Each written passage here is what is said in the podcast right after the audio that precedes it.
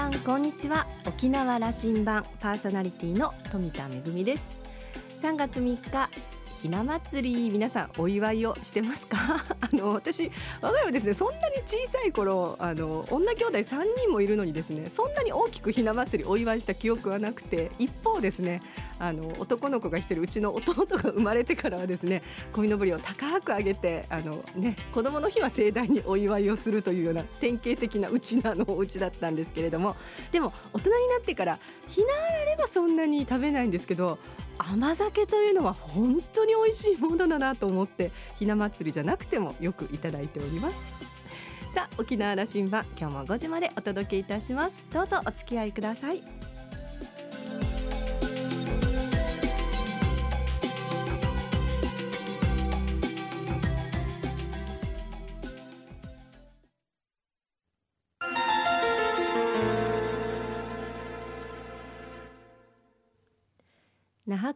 のどこかにあると噂のコーラルラウンジ。今週はオイストの照木名はじめさんとラウンジ常連客で沖縄大学地域研究所特別研究員の島田克也さんのおしゃべりです。現在オイスト沖縄科学技術大学院大学技術開発イノベーションセンター R&D 担当審議役をお務めの照木名さん。1959年生まれ南城市1年のご出身です。京都の同志社大学を卒業後沖縄県職員に採用されます。税務や農林漁業の分野を経験後アメリカのボストン大学へ短期留学を経験されます。その後は主に観光産業関連や世界のウチナンチュ大会の開催事務局など要職を務められ沖縄県立芸術大学の事務局長を歴任。沖縄県の観光スポーツ部統括官を務め2017年の4月から現職です。テルキナさんはとにかく明るくてポジティブな公務員。今回のご出演は2年ぶり2度目となりました。今回の対談前半は沖縄談義そして後半はオイスト談義となっております。それではお二人のおしゃべりをどうぞ。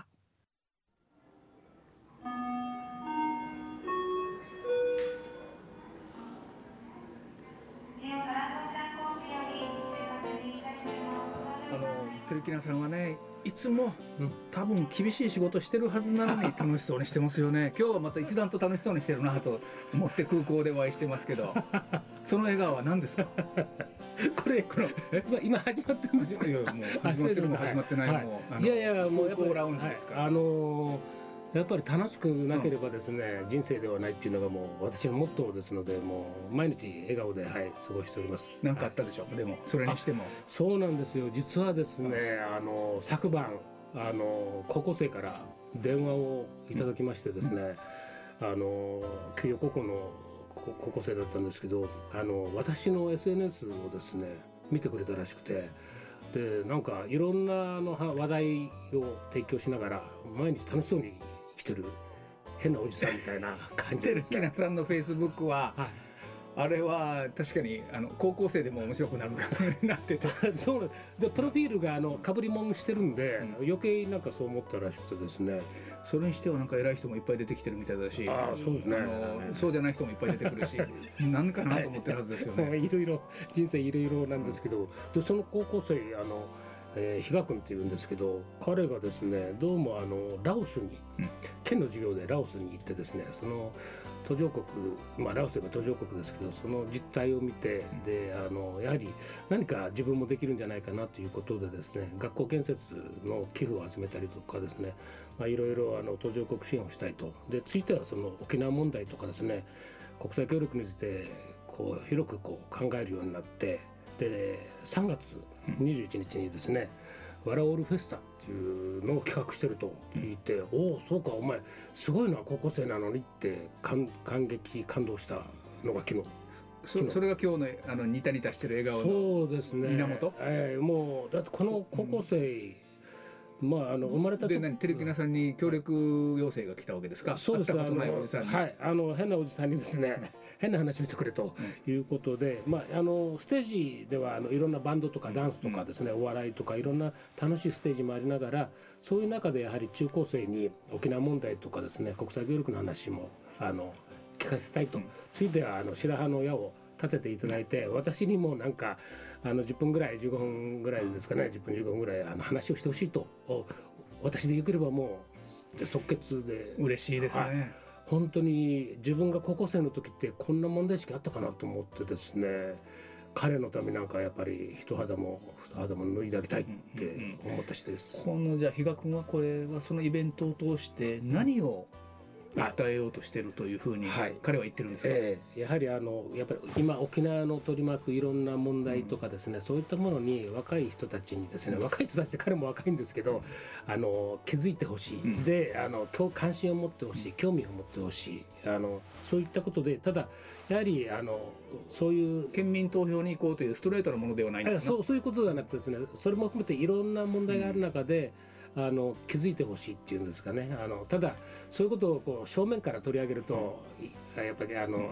こう敬遠するう人も多いのでその楽しいイベントにして、みんなにこういう問題をシェアできるようなそういう社会に関心を持とうと。おっしゃるとりです。はい。あの世界に関心を持とう、はい。我が内側に関心を持とうそういうことですね、はい、それがあの中学生高校生を対象に、うん。えー沖縄市ででやりたいと。言っておるわけですね。あの照木さんの生き様そのものじゃないですか。あの日々楽しくしながらで関心は我が足元のうち縄どうするかという話にずっと終始頭の中から離れないんでしょ、そうですね。あのまあ私はそうなんですけどただ自分が高校生の時にはそんな意識は全くなかったので、もうこの子すげえと思ってですねあの、まあ、比嘉君というんですけど頑張ってほしいなと思います。はいじゃあ照木さんのフェイスブックを見ると、このイベントのことが見えるということあにしてこれからアップします。ねアップはいするように彼と協力しながららアップしていきたいと思います。はい。あのーでもはい僕ね次の時代のことが見えなくて最近なあのこう悩むというかね、うん。平成の初めの頃何を思ってたかというとその沖縄に対して何を思ってたかというとこ沖縄はこんなもんじゃないと、うんもっともっと大きく発展できると、うんうん。ある種あのその成長過程の中でもっと大きい沖縄になれるというはいはいはいのはい。をやれるはずだと思って考えてきた30年だったと思ってるんですよ。えここまで来ましたよね。ーはいはい。あのそれで、かなりここまで来たのでね、はい。その次はという話は、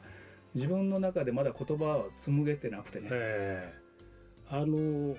さっきうねりという中でですねあの今島さんもおっしゃったんですけど僕私が思ううねりというのはですねやはりあの沖縄大会をずっとやってきた人間としてあの、まあ、5年に一遍の大きなイベントではあったんですけど世界のうちなんち大会ね。世界のうちなん大会。で第6回やって7,000人以上が来てですね、まあ、次は1万人来るだろうという中でこの42万人いるうちなんちとですねしっかりあのネットワークがですねやっぱりあの毎回固くその深くつながっていってるような気がしていてでその中であのブラジルの元県人会長の与那嶺真司さんという方がですねあの第5回大会のあ挨拶で言ってたんですけどうちなの島やぐなさしがうちな社会は一平まぎ参道、これがもうずっと私の心の中に響いている言葉で確かに沖縄っていうのはちっぽけな島だけどこの42万人で海外に42万って言いますけど本土にもですねあの新報の記者がいつもね。25万人当時あのもう20年前かな？25万人いる。ももっともう今いると思う。んで足すと200万人今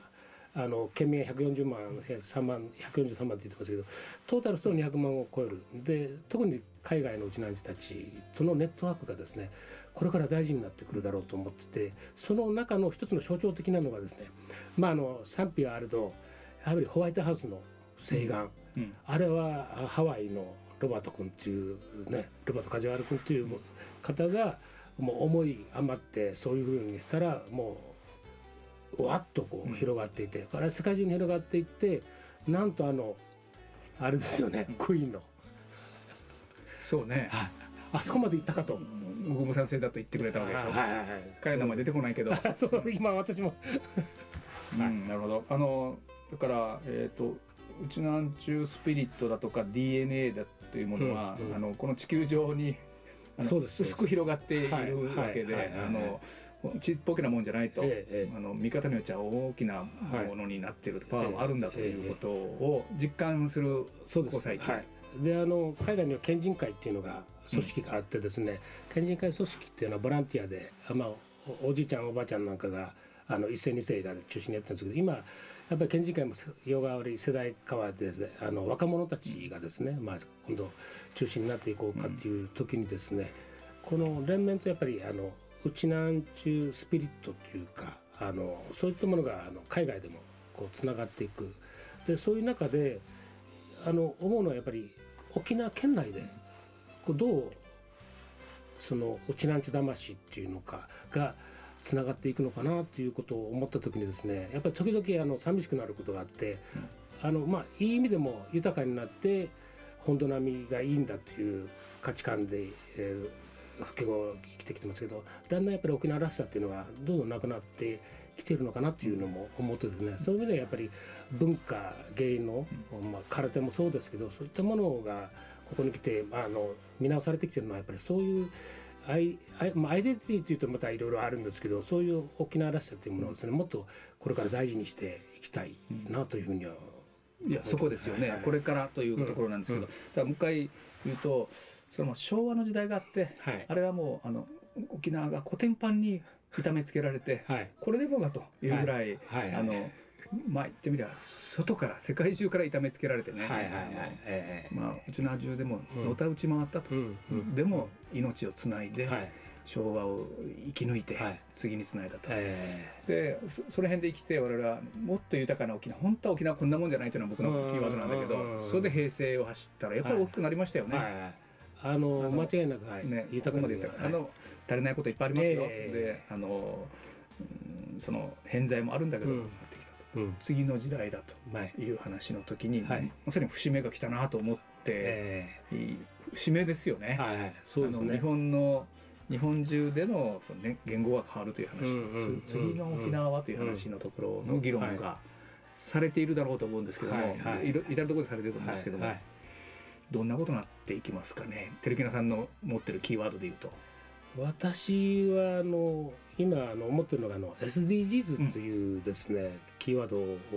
あの取れこの世界中でキーワードじゃないですか、はい。あのあれに日本政府もそうそそれだそれ目指すんだと、はい。お言ってるんだけども、はい。えーサステナブルな、はい。持続可能な持続可能な目標17の目標ということで、はい。これあの、まあ、ラジオで見えないんですけど、17色のバッジですね。丸いバッジですけどこれはあの国連で採決された SDG のバッジいやババッジが採決されたわけじゃないですけど、はい、誰からもらったんですか？これはですね実は JICA 沖縄の川崎所長からですね、ぜひこれ推進してほしいということでですね、バッジもいただいてやはりあのこの SDGs というのが大事なのはその途上国だけじゃなくてあの世界各国が、あの全世界がこうコミットしてる参加して国連サミットであの2015年の9月に採決されてですね。で15年間の目標2016年から2030年までのあの2030年に達成すべき目標というのを具体的にあの17のあのゴールと、えー、169のターゲットそれで230の指標というのを作ってますのでそれに向けてですねあの今後あの沖縄は民間あ、まあ、あの県もそうですけど民間も県も行政もですね一緒になってこの SDGs のあのゴールに向けてですねあのうん。この時期にいやこれね、はいあの僕もその持続可能な開発のための2030年アジェンダという、はい。あれあれねキーワード全部入っているんですよね。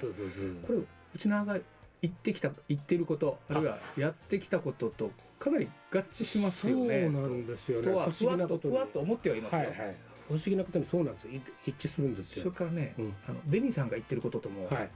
近い。そうです。あの知事もあの誰一人取り残さない。はい、うん。それとあのジェンダーの問題ですね。そういうことを強く言ってますあので。の日本社会においてこれほど多様性に富んだはい。社会はないんだというぐらいに作ってみようじゃないかと言ってるわけですよね、力強くね。はい、で気候変動もありますし、地球規模の問題についてもこれはコミットしてますし貧困もそうですし沖縄も子どもの貧困で今最重要課題になってますけどそういったのもこのアジェンダでですね取り上げてますからもうやっぱり素晴らしい目標だなと思います、ね。SDGs というふうにはい、次のキーワードを見定めているわけですな。そうです。はい。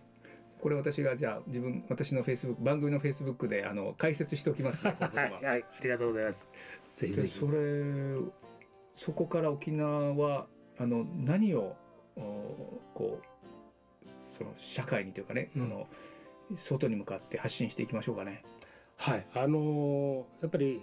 これからあのまあまあのさっきの比嘉君の話もあるんですけど、沖縄問題というのはやっぱり普遍的な問題があって沖縄だけの問題ではないっていうのは常日頃言われてるんですけどそれの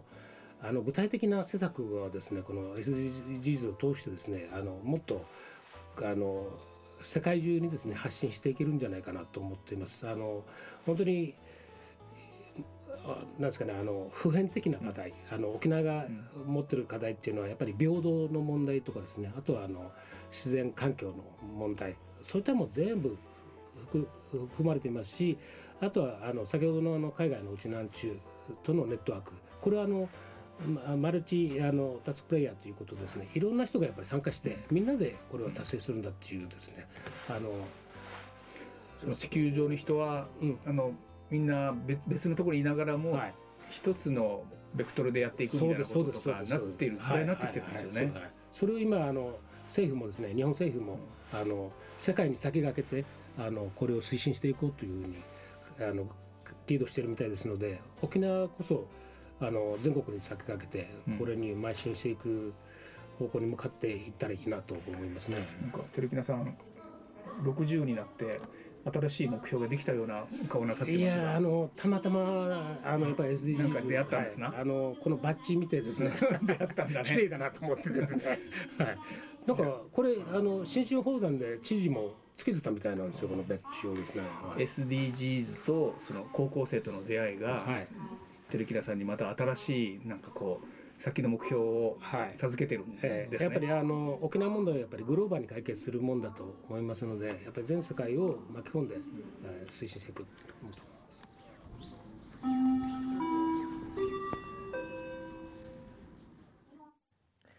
お話の後半に出てきました SDGs これはあの2015年の国連サミットで採択された持続可能な開発のための2030アジェンダに記載された2016年から2030年までの国際目標となってるんですよね。持続可能な世界を実現するための17のゴール169のターゲットから構成され地球上の誰一人として取り残さないということを誓っています。あのお話でもありましたけれどもこの中に出てくることっていうのがあの沖縄が掲げていることそしてデニー知事が今あの掲げていることとかなり重なる部分もあるんじゃないかなというふうに思いますね。はいあの私もちょっとこれ勉強したいなと思っております。今週のコーラルラウンジはオイストの照木なはじめさんとラウンジ常連客で沖縄大学地域研究所特別研究員の島田克也さんのおしゃべりでした。では一曲お届けしたいと思います。え今日は1984年のナンバーです。クイーンでレディオガガ「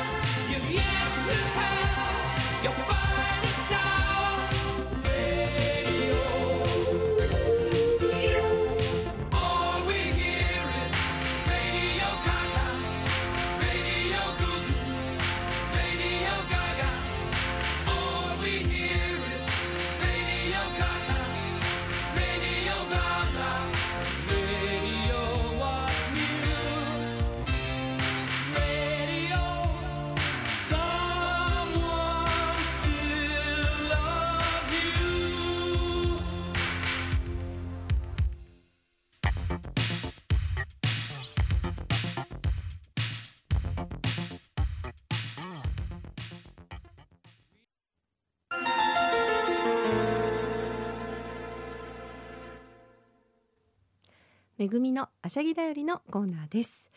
今日はですね展示会のお知らせですよ。沖縄県立博物館美術館3階にあります、えー、博物館の企画展示室と特別展示室で行われています。沖縄が誇る家宝の三神展。先月から始まってるんですけれども今度の日曜日までとなっておりますのでご紹介をさせていただきたいと思います。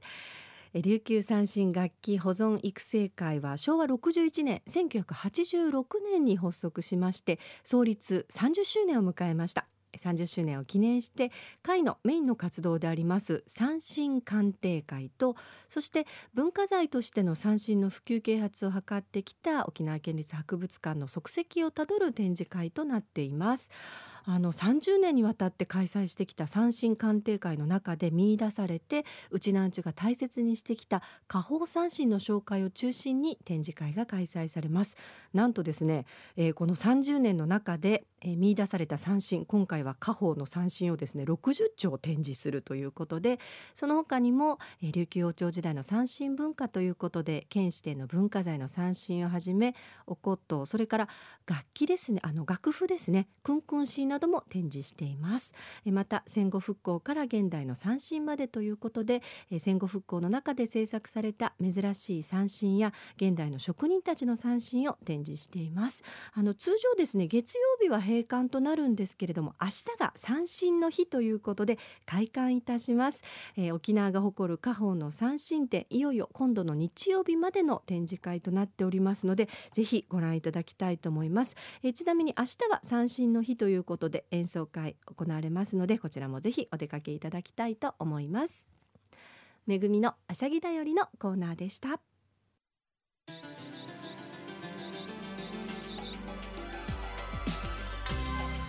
ラジオ沖縄ではラジコでの配信を行っています。スマートフォンやパソコンでリアルタイムでお聞きいただけるほか1週間の振り返り聴取も可能です。さらに沖縄羅針盤の過去の放送音源はポッドキャストでも配信していますこちらはラジオ沖縄のホームページからアクセスしていつでもお楽しみいただけます沖縄羅針盤のホームページでは番組情報の発信のほか私富田恵とコーラルラウンジ常連客の島田克也さんのフェイスブックへもリンクしておりますのでお時間のある時にぜひこちらもチェックしてみてください。沖縄羅針盤今週も最後までお付き合いいただきましてありがとうございました。そろそろお別れのお時間です。パーソナリティは富田恵でした。それではまた来週。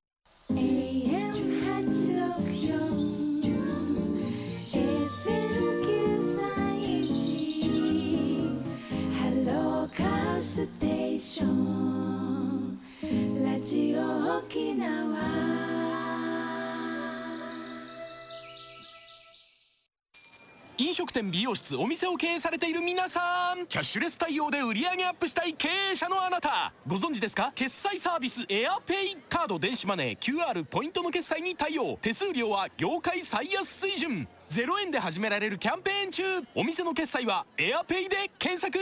リクルート。ラジオ沖縄琉球新報主催。大西純子トリオ待望の沖縄公演3月9日土曜日琉球新報ホール。チケットは各プレイガイドにて大好評発売中。詳しくはラジオ沖縄のホームページまで。